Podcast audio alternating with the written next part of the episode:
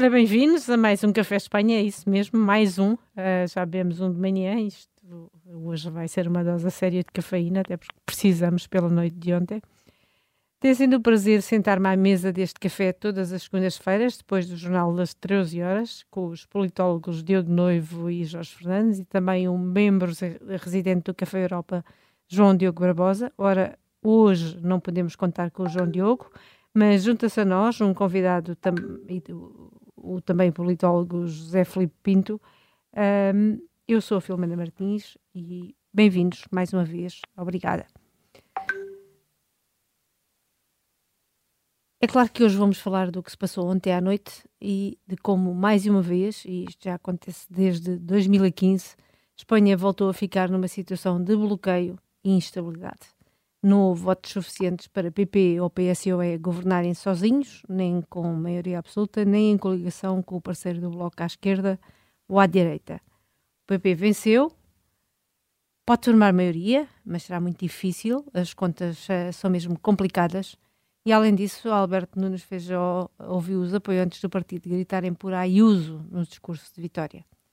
Já o PSOE perdeu, mas ficou acima das expectativas Pedro Sánchez surgiu como o vitorioso da noite, dando como certo que voltará a formar um governo, um governo Frankenstein, só que agora o preço a pagar por um acordo muito mais às claras com os independentistas será muito, mas mesmo muito mais alto.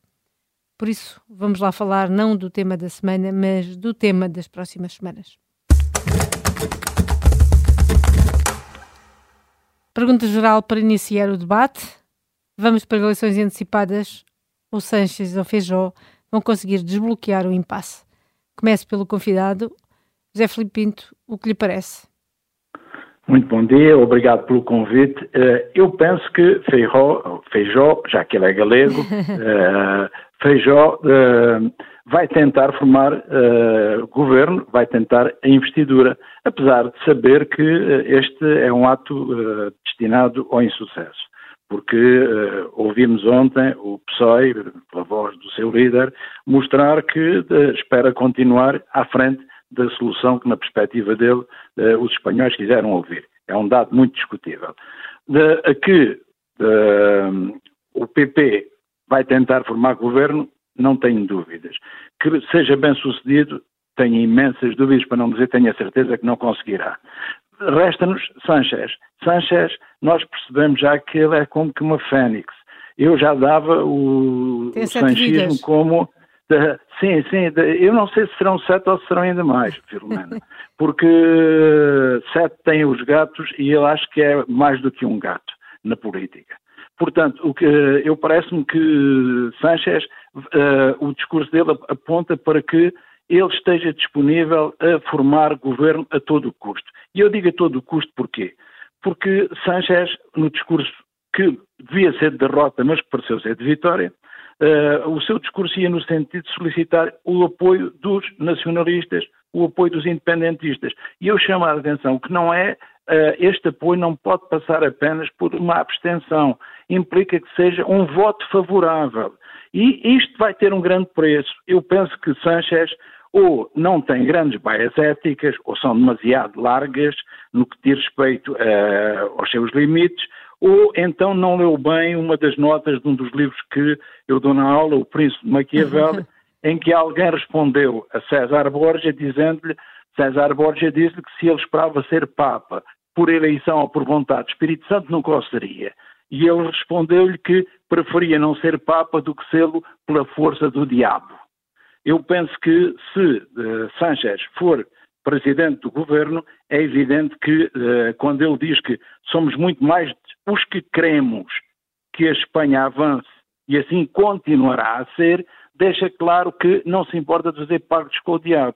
E os pactos com o diabo não são apenas com a Catalunha, é com o Bildu. O Bildu ainda nas últimas eleições uh, autonómicas e regionais, municipais, o que é que ele fez? Apresentou candidatos tinham sido condenados por crimes de sangue, tinham feito atentados terroristas.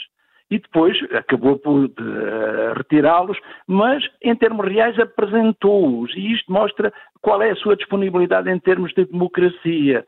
E, portanto, eu penso que Sanchez vai tentar, a todo o custo, conseguir isso. Espero que dentro do uh, PSOE haja quem tenha força, e terão de ser os barões, uh, para lhe dizer que verdadeiramente o PSOE é um partido que tem sentido de Estado.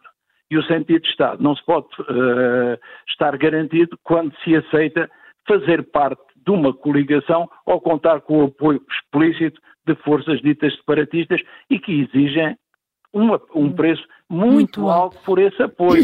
Já vamos... alto não é, não é apenas perdoar uh, uh, uh, todos aqueles que fizeram parte do processo, processo, do referendo. É mais grave do que isso. Já vamos a esses, a esses detalhes, que são, não são apenas pequenos detalhes, são detalhes muito importantes. Eu perguntava também ao Diogo Noivo se ele acha que um, vamos ou não para eleições, novas eleições, uh, ou se ainda vamos desbloquear este bloqueio. Olha, nós vamos entrar, e já entramos, aliás, num período em que todos os dias veremos a tensão entre partidos a subir, eh, as exigências a extremarem-se ehm, e, e, portanto, tudo vai apontar no sentido de repetição eleitoral. Claro que de um momento para o outro pode surgir uma solução do governo, ehm, mas neste momento, com os dados que conhecemos e com as posturas assumidas já por alguns partidos, a repetição eleitoral eh, parece-me um cenário mais evidente, que de resto não é novo em Espanha Espanha, aconteceu em 2015, 2016 e em 2019 também. Nós hoje, aliás, há não muito tempo tivemos uma notícia importante. O Junts per Cat, partido separatista catalão, já lá ia, que... já lá ia. Já ah, lá okay. ia. Ainda vou pedir a aposta do Jorge Fernandes. Eleições antecipadas ou acordo? Ui, isso é uma aposta muito difícil. Eu acho que. Não é jogador. A, aposta, a, aposta, mais fácil é, é, as eleições antecipadas, que acho que acho que de, depende tudo, acho que depende um bocadinho o, o quão longe Sanches está capaz de ir. E eu acho que ele é capaz de muita coisa. Vender a é? alma ao diabo, como dizia José Filipe. Acho possível, acho possível, embora, por exemplo, eu não sei exatamente até que ponto é que a estratégia dos Juntos por, pela, da Catalunha realmente é uma estratégia em que eles simplesmente estão a pôr o referendo em cima de mesa para saberem que isso é impossível de obter e que a única coisa, quer dizer, simplesmente como estratégia negocial para depois baixarem as suas exigências e parecer que, que estão a, a ceder. Se realmente essa for a linha vermelha do, do Juntos pela Catalunha, eu não estou a ver maneira nenhuma politicamente de Sanches eh, conseguir eh, fazer, quer dizer, fazer um acordo com base nessa premissa. Aí teria que haver uma ação concertada das elites, não só políticas, mas mesmo económicas e sociais. Quer dizer, é impossível um primeiro-ministro em exercício uh, e que ainda por cima perdeu as eleições, objetivamente porque apesar de tudo, os eleitores quando fazem um ranking dos partidos, ao agregar as suas preferências, quer dizer, isso diz-nos qualquer coisa, mas apesar de tudo, o Sanches, ao fazer isso, poria em causa o sistema constitucional montado em Espanha em 78, portanto, eu não consigo entender como é que alguém pretende ser primeiro-ministro e jurar uma Constituição que está ao mesmo tempo a, a, a, pôr em causa diretamente, não é?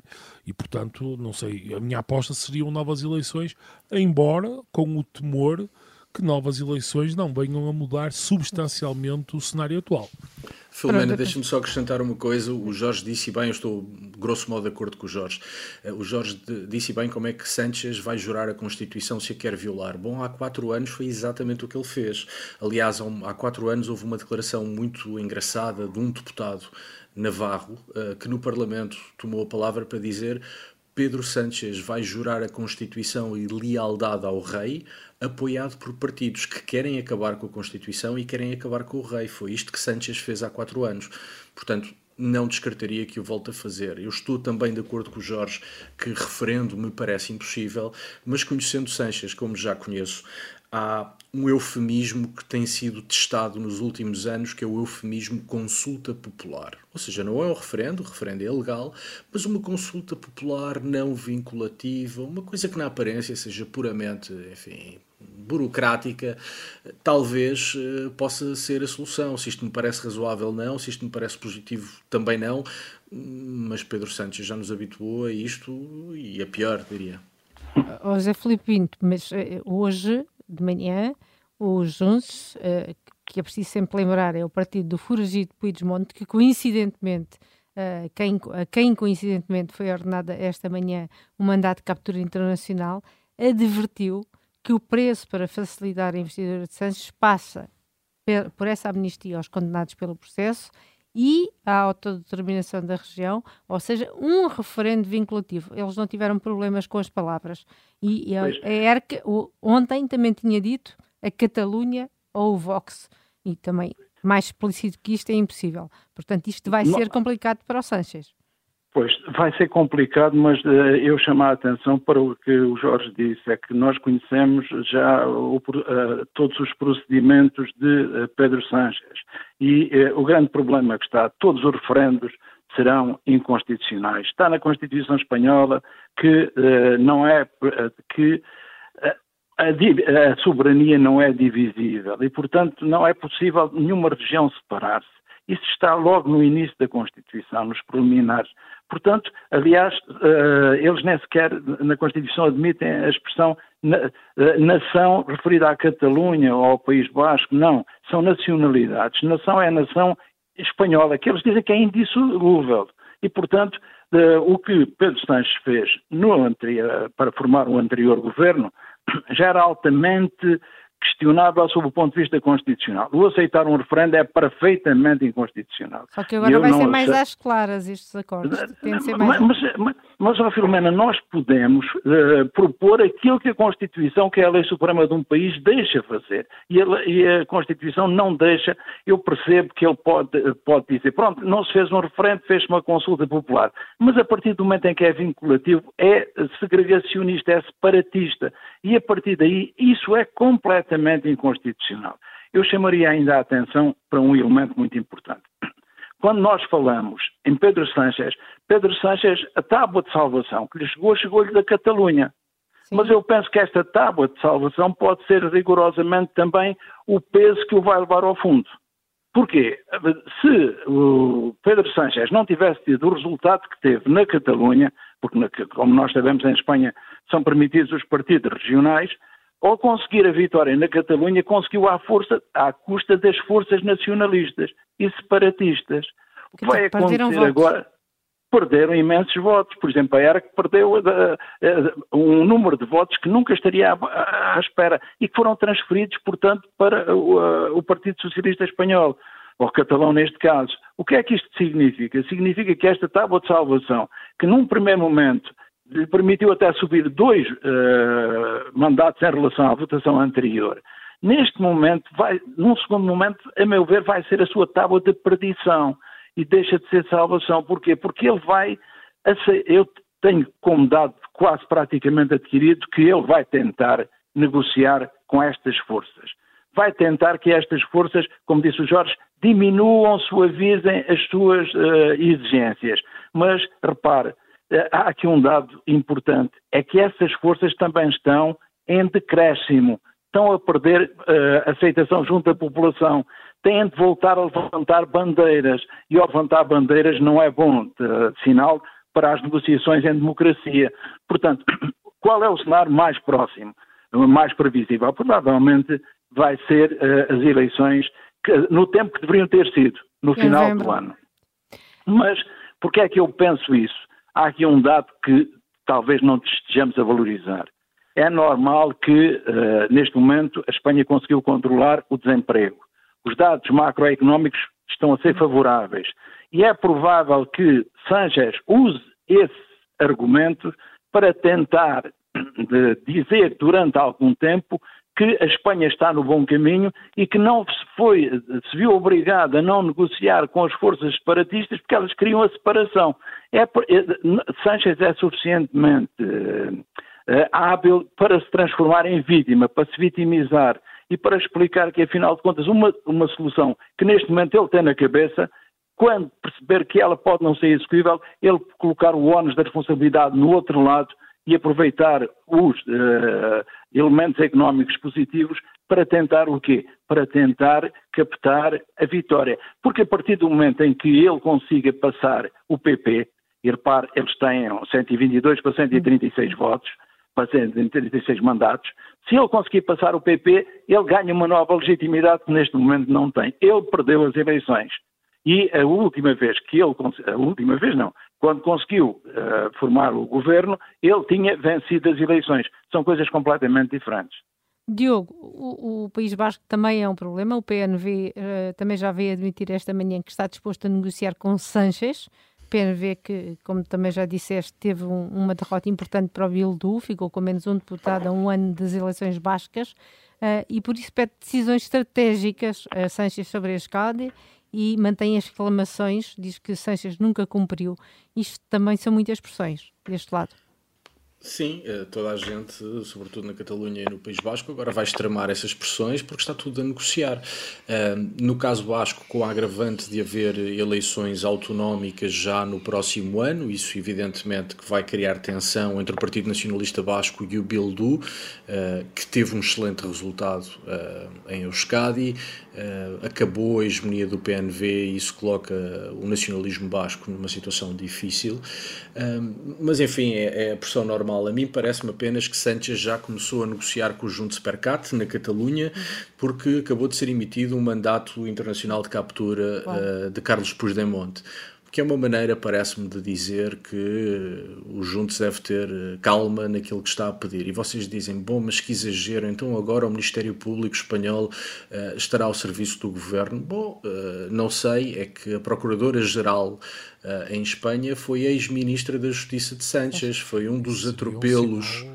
Diogo, isso seria um sinal muitíssimo preocupante. Muito, muito preocupante, Jorge. Só que o problema é o seguinte: quando há uma colonização do Estado por parte do partido do governo, e nós vimos, e vimos isso nos últimos quatro anos, cabe a dúvida legítima se de facto se mantém alguma separação de poderes e alguma independência das instituições hum, públicas, não é? Portanto, a partir do momento que temos uma Ministra da Justiça transferida diretamente para o cargo de Fiscal-Geral do Estado, que é equiparável à nossa Procuradora-Geral da República, e neste contexto preciso surge o mandato de captura internacional uh, para Carlos Puigdemont, depois do Juntos ter dito que se o PSOE quer o seu apoio só com amnistia e só com referendo, pois uh, não me parece que a suspeita seja descabida. Okay. É, é claramente, eh, desculpe só interromper, para dizer que é claramente uma politização da justiça. E esse é um comportamento que, mais uma vez, não abona a favor, portanto, da deontologia de Sánchez. Temos de interromper aqui, já voltamos ao Café Espanha e à conversa com Jorge Fernandes, o Diogo Noivo e o José Felipe Pinto. Na segunda parte vamos falar das lições que PSD e PS podem tirar destas eleições espanholas, ou melhor, a política portuguesa, e depois temos os nossos já famosos prémios para dar.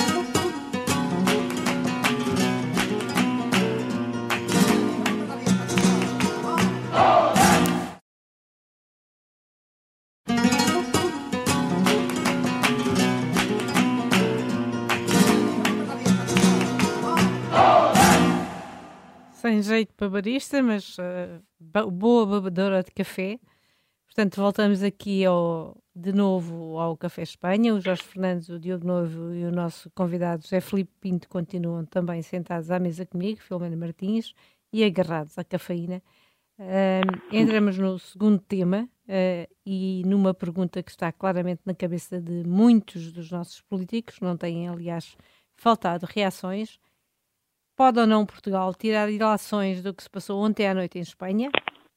É claro que nós não temos os problemas independentistas, uh, mas o PSD parecia estar à espera das eleições espanholas, quase como se fossem um laboratório para o que pode vir a fazer a direita em Portugal.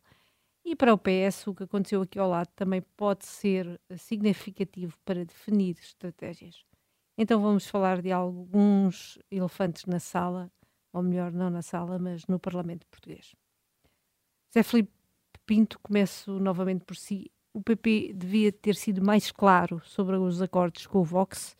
Nesta última semana fez quis cavar distâncias, ofereceu aquele acordo a Sanches. Isto criou confusão, as pessoas querem saber ao que vão. O PSD, quer antes com Rui Rio, quer agora com Montenegro, também devia ser mais claro sobre o que quer fazer com o Chega uh, e fará ou não um acordo caso precise dele? É uma situação complexa. Parece que ainda há algum complexo de ser de direita, de se assumir como de direita, tanto em Portugal como em Espanha. Eu, aliás, eu penso que há um dado curioso, porque nós questionávamos se o resultado das eleições poderia ser um tubo de ensaio para Portugal. Afinal, a situação corre o risco, conhecendo Sanchez, de se inverter e ser a geringonça portuguesa a servir de modelo, ainda que numa versão que eu considero com muito mais peças e algumas delas altamente exigentes ou incómodas para a situação em Espanha. Eh, nós sabemos que, uh, da parte do PP, houve sempre uma tentativa de, de, ter uma maioria absoluta, através do voto útil. E pensar que não deveria assumir compromissos uh, com pré-eleitorais com o Vox. Eu chamo a atenção que em Espanha o sistema que, eleitoral é, maioria, é, proporcional, mas a fórmula é a de ontem, que favorece tanto os grandes partidos como as coligações pré-eleitorais. Ora, fazer acordos pré-eleitorais sem coligações pré-eleitorais não é muito, não, é, não me parece correto. E não me parece correto porque colocamos, dizemos claramente que vamos fazer um acordo a posterior, quando onde podemos tirar benefício é a priori, se a coligação for pré-eleitoral. Portanto, não me parece que uh, neste aspecto Feijó tivesse andado mal. O que eu penso é que há três estratégias para lidar com os populistas. Já foram tentadas um pouco por toda a Europa e também para a América Latina. O cordão sanitário, o desapossá-los das suas bandeiras ou conceder-lhes a possibilidade de beneficiarem do sistema procurando a sua moderação. Tudo depende da capacidade eleitoral desses partidos, da sua capacidade também de coligação e da sua capacidade de intimidação. Mas eu quero chamar a atenção para um aspecto. Nós não podemos pensar que a direita portuguesa e a direita espanhola são iguais, porque o que nós temos, temos uma direita espanhola com duas forças partidárias. De um lado o PP, moderado, e do outro lado um, uma direita radical eu gosto mais de chamar direita radical que extrema-direita, do Vox, que é populista, cultural ou identitário. Aqui em Portugal nós temos um partido de direita, eh, que é o PSD, direita moderada, mas repare, voltamos à questão porque é que há quase como que uma vergonha de se assumir como direita um dos fundadores do PSD disse que o PSD não é da direita. Há pouco tempo é de centro. Não é de centro, não. O PSD é um partido de direita, da direita moderada, da direita europeísta. Depois temos um outro partido mais à direita, que é o CDS, neste momento não tem representação uhum. parlamentar, mas não eh, é um partido que continua, portanto, ativo. Depois temos a Iniciativa Liberal, que é na mesma um partido de direita.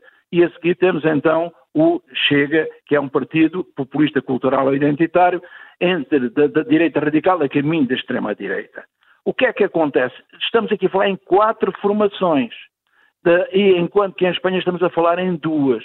O que é que Pedro Passos Coelho conseguiu enquanto primeiro-ministro? Conseguiu uh, uh, uh, conglomerar, conseguiu, portanto, unir toda a direita. Neste momento, a direita em Portugal está mais dividida e não vai ser fácil a Luís Montenegro repetir a experiência de conseguir juntar toda a direita num projeto. Portanto, mais do que coligações pré-eleitorais, eh, eu penso que se devem deixar os cenários para o pós-eleitoral. E que significa que é provável que o PSD e o CDS até concorram em coligação pré, eh, em coligação pré-eleitoral, formem essa coligação, tentando tirar benefício do, uh, da Fórmula Donte, mas os outros acordos deverão ser a posterior, tanto com a iniciativa liberal como com uh, uma, uma, a possibilidade de um pacto também com uh, o Chega. E porquê é que eu digo isto? Porque a esquerda é mestre na arte de se vitimizar e de colocar sempre esta questão. É uma luta entre a liberdade e a ditadura, como se a direita fosse uma ditadura e a esquerda uma liberdade. Eu chamo a atenção que nós não, nunca colocamos bem a tónica em que o parceiro de coligação de, com uh, o, o pessoal espanhol é nada mais nada menos do que um partido populista socioeconómico. O mesmo Partido Populista que leu as mesmas cartilhas, que leu o Siriza de primeira geração, que lê o, o, aqui em Portugal o Bloco de Esquerda. Portanto, é um populismo cultural ou identitário. Eu não é ia acaso... lançar essa pergunta ao Diogo Noivo, porque Sanches sempre agitou o papão da extrema-direita e do fascismo nesta campanha quando se referia ao Vox. Uh, Costa faz o mesmo numa estratégia de dividir a direita para reinar. Uh, e o PSD tem muitas dificuldades em assumir e virar essa estratégia, uh, mas o PS já fez acordos com a extrema-esquerda, tal como Sanches fez com os separatistas e não teve problemas nenhums. Uh, como é que tu vês esta diferenciação uh, quando de um lado há acordos com extremistas e, e, do outro há muita dificuldade em assumir acordos com, exatamente com a extrema-direita? Seja... Olha, eu não sou candidato a nada, mas vou ser de uma coerência à prova de bala. Eu continuo a dizer que não faz sentido olhar para a Espanha e tentar tirar lições uh, de Espanha para Portugal. Essas lições são muito limitadas, têm um conjunto de ses. Um, continuo a ser muito cético nessa matéria. Aliás, tem sido divertido e nós vimos isso ontem à noite e hoje. Há uma direita portuguesa que quer muito fazer acordos com Chega. Essa direita, antes das eleições, porque havia a possibilidade de um governo PP-Vox, dizia não, temos que olhar para a Espanha e tirar lições. Como este governo PP-Vox não vai acontecer, agora temos a outra direita, que não quer ver o Chega nem pintado uh, uh, de ouro, a dizer, bom, temos que olhar para a Espanha e tirar lições. E eu acho que as direitas portuguesas estão deitadas no divã espanhol, mas são psicodramas nacionais que não vão encontrar resposta em Espanha, do meu ponto de vista, não vão encontrar resposta em Espanha. Em Espanha, as coisas são muito mais claras e muito mais assumidas. Há acordos com extremistas à direita e há acordos com extremistas à esquerda, ponto final, parágrafo. E a partir do momento em que é aberto um precedente, porque foi aberto um precedente pela esquerda, a direita não tem grande pejo, como aliás Feijão não teve, uh, em estabelecer acordos, uh, seja no plano regional ou mesmo considerar a possibilidade de um governo a nível nacional. Se me perguntas se eu acho que isto é bom para a democracia, não, não é bom para a democracia. Agora, como tem esta coisa de achar que os radicais e os extremistas são sempre maus, independentemente de serem de direita ou de esquerda, hum, enfim, não estou particularmente satisfeito com as soluções que Espanha encontrou nos últimos quatro anos, como também não estou satisfeito com as soluções que Espanha poderá encontrar para os próximos quatro anos. Jorge, Fechas tu por agora. Uh, em novembro ou dezembro, talvez nos encontremos aqui, talvez voltemos a ter eleições em Espanha como estava previsto, ou não. Achas que em Portugal uh, poderá haver um governo PS-PSD, ou tal como em Espanha, isso é um inconseguimento, como diria Assunção Esteves?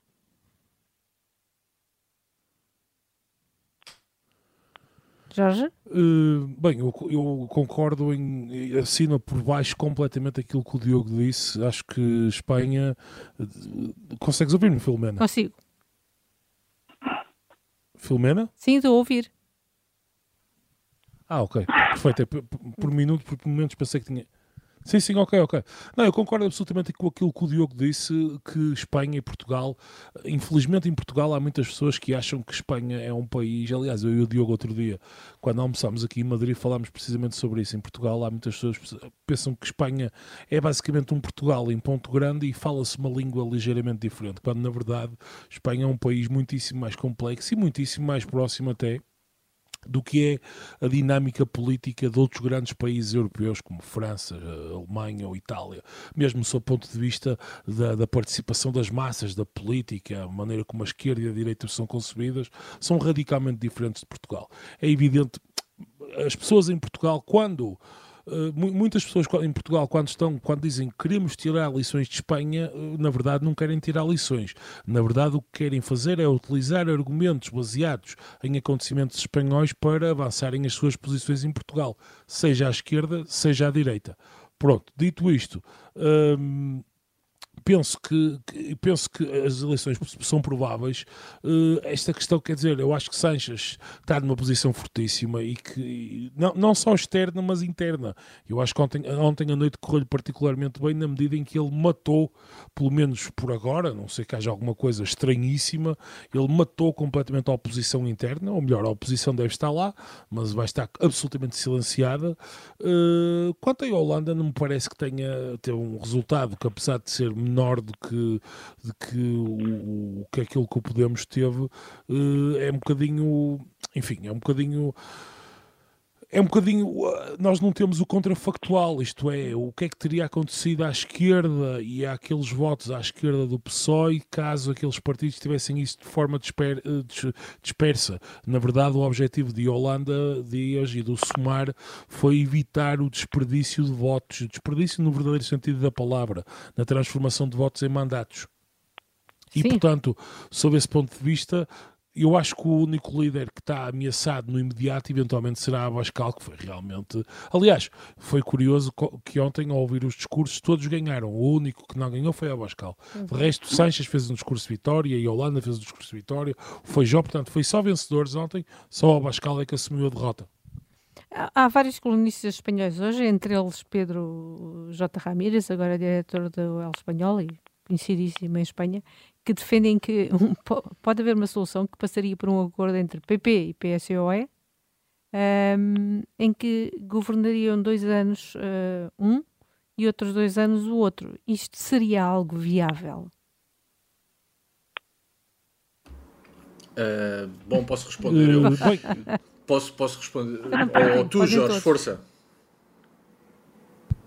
Não, eu acho que isso está completamente, acho que isso está completamente fora, fora da, da fora das cogitações. Houve um arranjo semelhante, em, penso que em Israel e na Irlanda, há não muito tempo, em que dois partidos, uh, os dois partidos na altura, nos dois respectivos países, fizeram uma coligação e a dada altura estava previsto no acordo a troca de primeiro-ministro e isso ocorreu, mas quer dizer, mas são contextos radicalmente diferentes, acho que isso está completamente posto de lado. Eu também acho que está, que está posto de lado, sobretudo enquanto Pedro Sánchez foi secretário-geral do Partido Socialista. Um, recordemos que nos anos 90 a Aznar ganhou a González por uma margem mais estreita do que aquela que existe na sequência das eleições de ontem.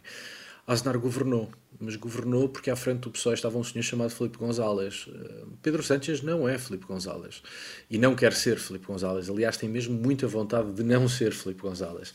E por isso parece-me que, enquanto Sánchez eh, for secretário-geral do PSOE, depois do resultado de ontem, que é um bom resultado para o PSOE, não vejo razões para que Pedro Sánchez tenha que se demitir eh, de todo. E, portanto, não, não vejo. O Pedro Rota Ramírez é um jornalista muito experimentado, fundador, diretor do El Mundo, agora criou o El Espanhol espanhol, que é um projeto de muito êxito. Eh, é um homem que sabe muito da política espanhola, mas não vejo essa solução a, a funcionar. Eu também, também não concordo, não, penso que não tem grande viabilidade. Repare, uh, Sanchez nem sequer assinou aquilo que seria o pacto mais normal, é que quem venceu as eleições uh, vá formar governo. Uh, percebemos que Feijó lhe assinou o pacto, lhe o estendeu e ele não aceitou. Hoje eh, já uh, Feijó já propôs pactos de regime uhum. com Sanchez e nós percebemos que do outro lado não há resposta e não há resposta para aquilo que o Diogo e o Jorge dizem. Neste momento uh, nós temos Sanchez como alguém que se vê no centro da política espanhola. E como se vê no centro da política espanhola, ele não, não vê outra solução que não passe pela sua manutenção no poder, ou a curto ou a médio, e vamos ver se a longo prazo. Portanto, neste, neste momento, nós estamos a assistir uh, ao sanchismo no seu melhor. Portanto, este mandato não foi uh, provavelmente ocasional. Nós dizemos que em política nem o acaso é por acaso, e por isso mesmo eu tenho muitas dúvidas que o tenha sido, e esta solução de dois anos governas tu, dois anos governo eu, era dar a, Rajoy, a dar, portanto, a, ao líder do PP, a Feijó, a possibilidade de ser tratado como igual. Ora, apesar de ele ter vencido as eleições, Sánchez continua a entender que quem lidera a política espanhola é Sánchez. Terminamos então esta parte. Vamos só agora, para finalizar, distribuir os nossos últimos, últimos troféus desta, desta parte já das eleições e começamos pela remontada da semana.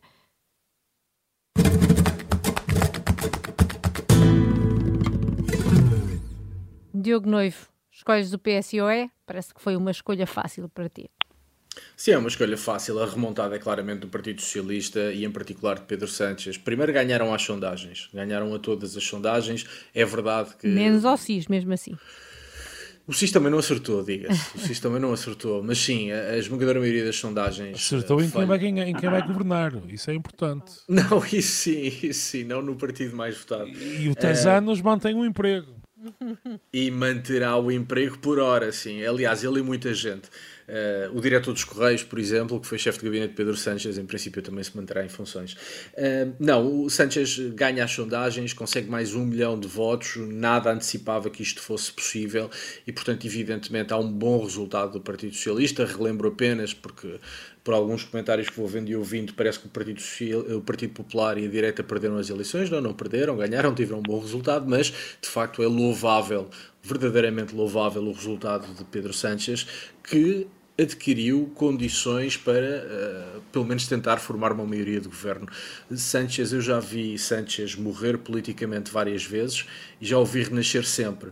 Ontem foi mais uma vez, e por isso é que desde que nós começámos este nosso café, uh, uh, sempre fui dizendo as coisas não são favoráveis a Sanchez, mas e fui sempre insistindo muito na adversativa.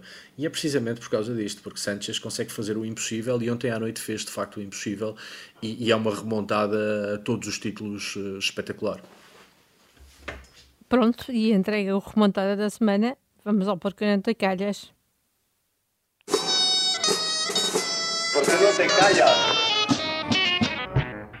Jorge, é contigo e não podias deixar escapar os militantes do BP a gritarem por Ayuso enquanto Feijó fazia o discurso da vitória. De todos os pueblos de Espanha.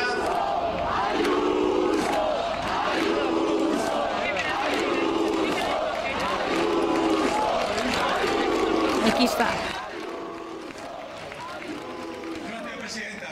Eu confesso que quando ouvi isto ontem à noite Ontem à noite fiquei com. Cheguei a ter pena.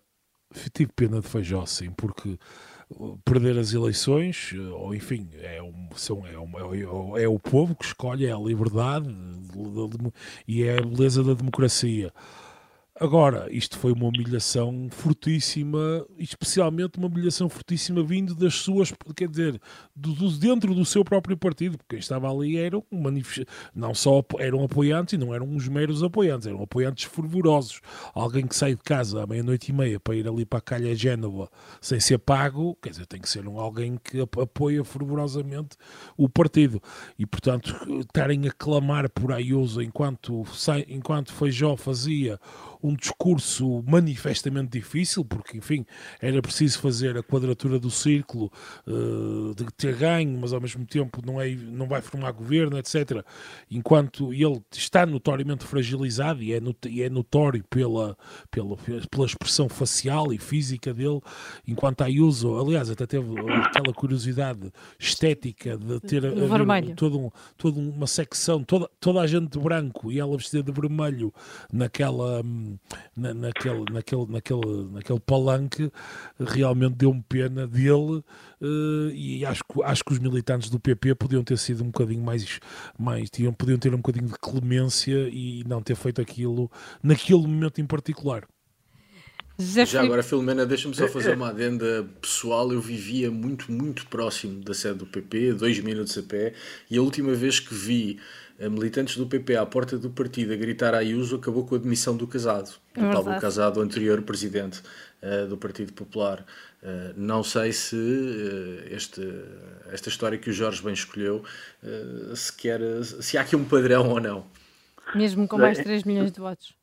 Mesmo só dizer que eu ontem senti vergonha alheia e, e fez-me lembrar a vitória por pouco chinho que levou António Costa a retirar o tapete a António José Seguro. É verdade.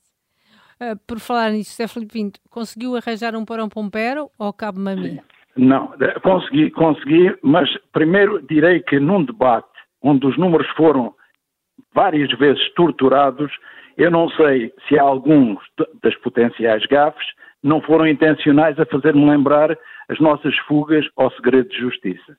Então... E por isso mesmo eu uh, abstive-me, eu gosto tanto de matemática, abstive-me de números e escolhi uh, algo que aconteceu na sexta-feira, quase a fechar a campanha, quando Feijó colocou o Elva no Mediterrâneo. Um presidente que quem quer ser presidente de Espanha tem de conhecer a geografia de Espanha, porque até um alentejano que passa há 20 e tal anos férias no Algarve sabe que o Elva é no Atlântico, tem praias com areia pior do que do lado português. Fica assim o nosso Porão Pompero entregue pelo José Felipe Pinto.